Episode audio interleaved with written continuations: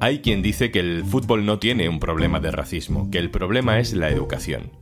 Los que nos llevan años de experiencia, en los estadios, en la calle y en los tribunales, nos alertan de que esa lógica esconde muchas trampas. Soy Juan Luis Sánchez. Hoy en un tema al día, ¿por qué no es lo mismo tonto que mono?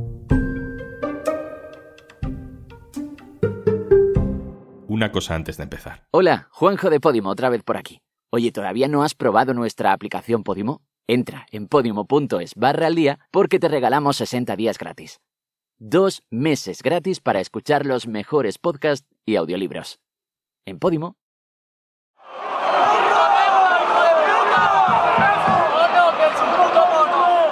son los insultos racistas a Vinicius, jugador del Real Madrid, que se han convertido en el tema de conversación de media España. A la llegada al estadio del Valencia también pasaba esto.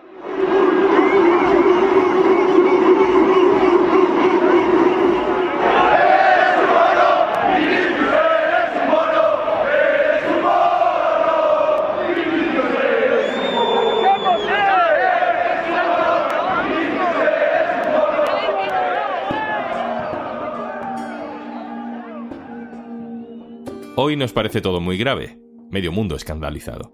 Pero como suele pasar, las polémicas sobre la gente que no tiene sus propios altavoces se acaban mezclando con otros debates, se acaban perdiendo en otras trincheras, acaban silenciados en una maraña de ruido. Que Real Madrid no va a tolerar más incidentes e insultos racistas contra ninguno de nuestros jugadores.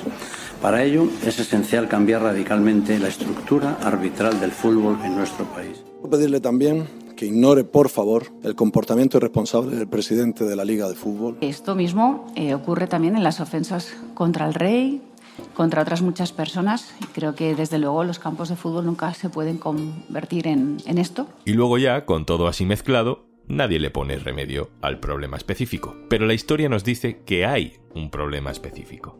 1993, Estadio Santiago Bernabéu, partido entre el Real Madrid y el Rayo Vallecano, que tiene un portero nigeriano llamado Wilfred.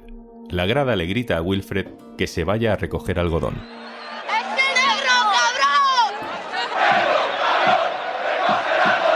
sido del maldito negro de los cojones y del hijo puta de Andújar Oliver. Vamos a ir el domingo a machacar al negro al hijo de puta esa Vallecas.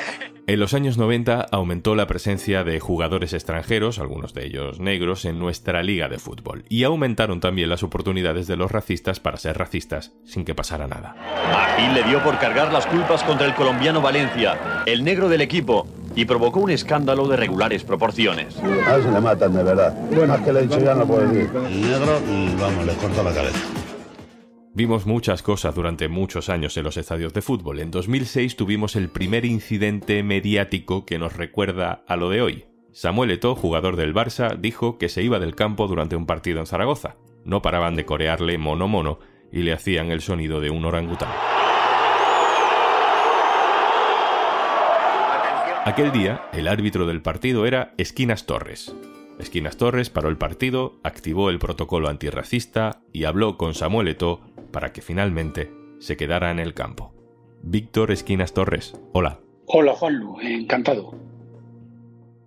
¿Cómo ves con los ojos de hoy aquel momento que viviste como árbitro? Con el paso de los años he llegado a la firme convicción de que lo podría haber hecho yo personalmente mucho mejor nos teníamos que haber ido. En vez de impedirle que abandonase para informarle que había un protocolo y que se iba a aplicar el famoso protocolo que, que se está demostrando 17 años después que no sirve para nada, si hubiese una segunda oportunidad, me hubiese retirado los vestuarios pero no para dar em, una oportunidad para volver a salir, sino mm, para suspender el partido definitivamente.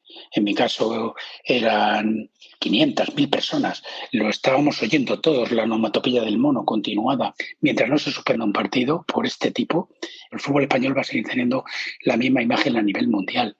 Por eso creo que hubiésemos hecho un gran favor al fútbol español y habría habido un punto de inflexión y habría una cierta conciencia, tanto en clubes como en instituciones y hasta en políticos, y probablemente estaríamos en otro punto y con otro prestigio. Víctor, hay mucha gente que dice que vale, que lo del mono está muy mal, pero que el problema es otro. Que el problema es que se insulta mucho en los campos, que es lo mismo mm, que a uno le llamen tonto o que le llamen mono, que al final eh, el problema es que la gente insulta. Tú que has visto de todo en los campos de fútbol, desde esa experiencia, ¿es lo mismo llamar a alguien tonto tonto que mono mono? Yo creo que nos falta dar un pasito y dejar de decir en el fútbol que no somos racistas y pasar a definirnos militantes antirracistas. Yo a los niños de 7, 8 años me parece maravilloso intentar explicarles la diferencia entre un insulto estándar. El insulto estándar es el que dices en un momento de, exaltación contra un insulto de carácter racista, machista o xenófobo yo meto en el mismo saco cuando lo explico, porque eso tiene un sustrato muy feo detrás. Y además si te acostumbras a decirlo cuando eres niño, si cuando eres niño acostumbras a utilizar el término gitano como despectivo, acabas cambiándote de acera cuando aparece alguien de raza gitana por la misma acera que tú. Y eso es muy triste.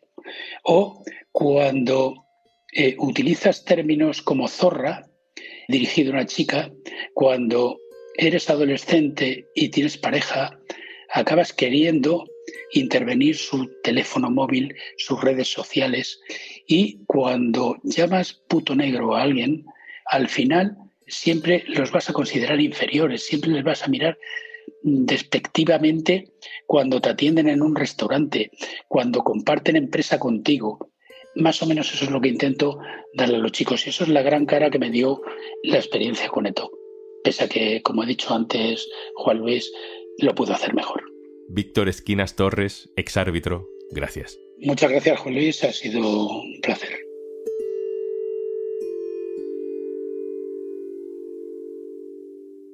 Moja Jereu, periodista, activista antirracista. Hola. Hola, Juan Lu. ¿Cómo explicarías tú que no es lo mismo decir tonto que mono? Esto es interesante y yo creo que hay varios factores que pueden explicar por qué no es lo mismo. El primero tiene que ver con la historia. A las personas negras siempre se nos ha deshumanizado asociándonos a, eh, a los animales, ya sea a los monos o ya sea sobre todo con características físicas, ¿no? E incluso cuando en el mundo de los deportes se describe a un atleta negro, se le define como una gacela, ¿no?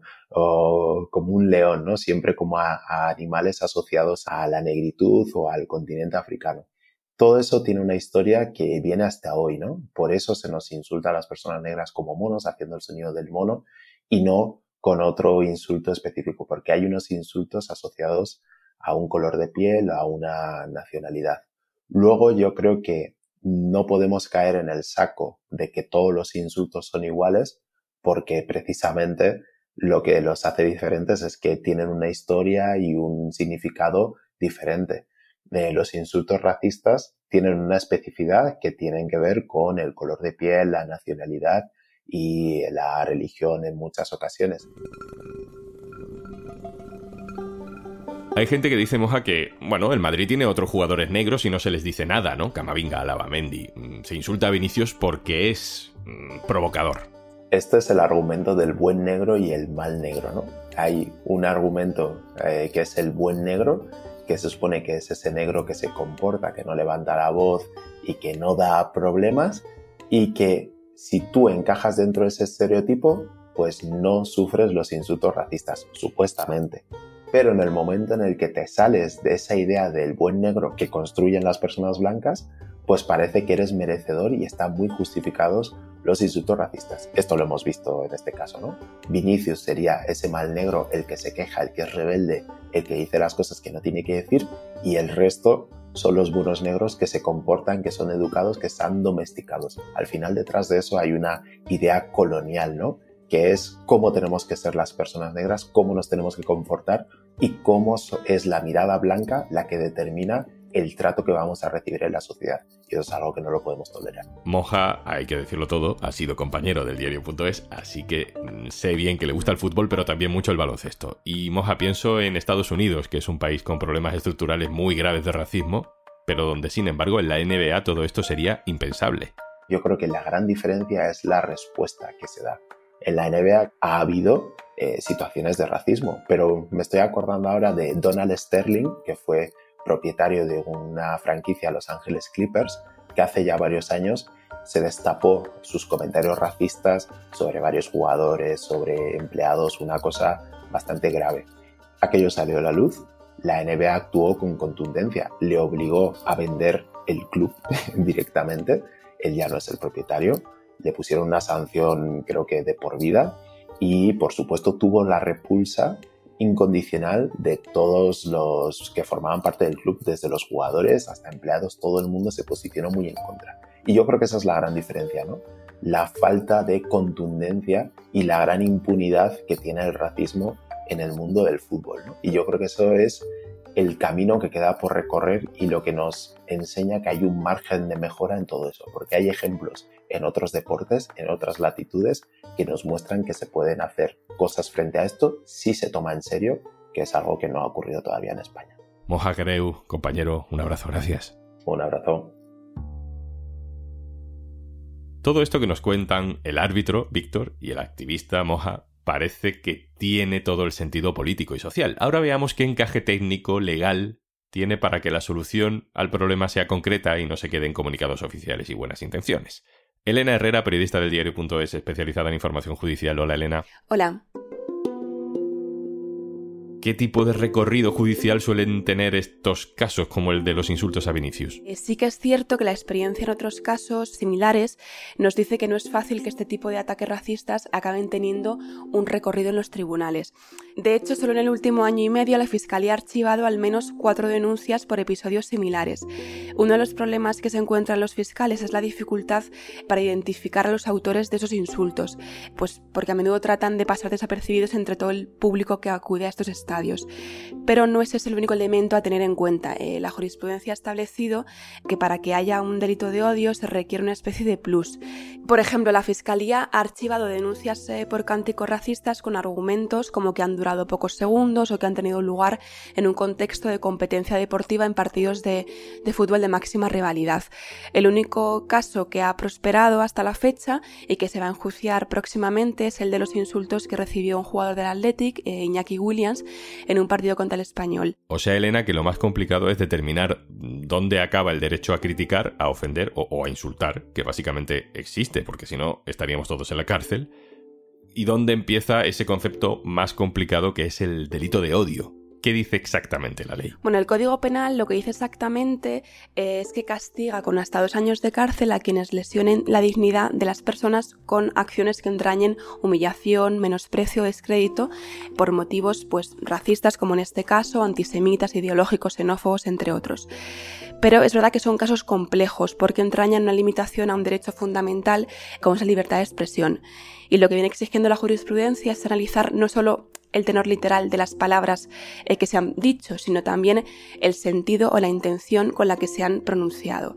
Es decir, también el contexto y las circunstancias en las que, en las que se han dicho. Claro, yo entiendo que ah, recibir a un jugador al grito de mono mono eh, en un estadio deshumaniza de alguna manera a ese jugador y, y con esto se validan otros comportamientos agresivos contra él, incluso jugando, ¿no?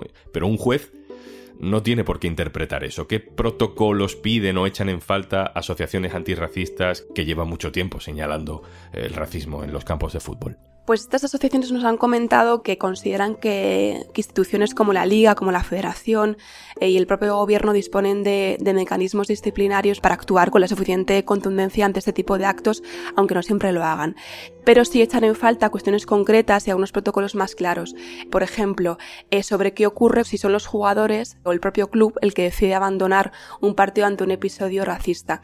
Según está ahora mismo la legislación, el club se arriesga a ser sancionado por incomparecencia en caso de actuar de esta manera. Pues a lo mejor se podía empezar por ahí. Elena Herrera, muchas gracias, un abrazo. A vosotros. Y antes de marcharnos... Porque escuchas durante un viaje con muchos túneles, en un avión de muchas horas o en un tren con poca cobertura. En Podimo puedes guardar tus episodios favoritos y escucharlos sin conexión en cualquier momento. Tienes 60 días gratis en podimo.es barra al día. Esto es un tema al día, el podcast del diario.es. Si te gusta lo que hacemos, necesitamos tu apoyo. Hazte socio, hazte socia en el diario.es barra socio. Este podcast lo producen Carmen Ibáñez, Marcos García Santonja e Izaskun Pérez. El montaje es de Pedro Nogales. Yo soy Juan Luis Sánchez. Mañana, otro tema.